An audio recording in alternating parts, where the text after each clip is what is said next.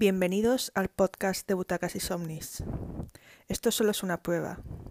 No estoy muy segura de lo que estoy haciendo, igual que no estaba segura hace más de 10 años cuando abrí el blog. Segura si alguien me iba a leer, en esta, esta vez si alguien me va a escuchar, si os interesará tener un podcast de butacas, si lo escucharéis, si más allá de las críticas queréis escuchar qué pienso o qué piensan los demás acerca de las artes escénicas. Si estáis interesados en escuchar, además de en leer las cuatro rayas que escribo de vez en cuando, no lo sé. Yo escucho muchos podcasts a lo largo de la semana y he pensado, pues si hace diez años abrí un blog e interesó, quizás ahora que esto de los podcasts está muy de moda, también interese escuchar. Yo, por mi parte, tengo ganas de entrevistar a gente.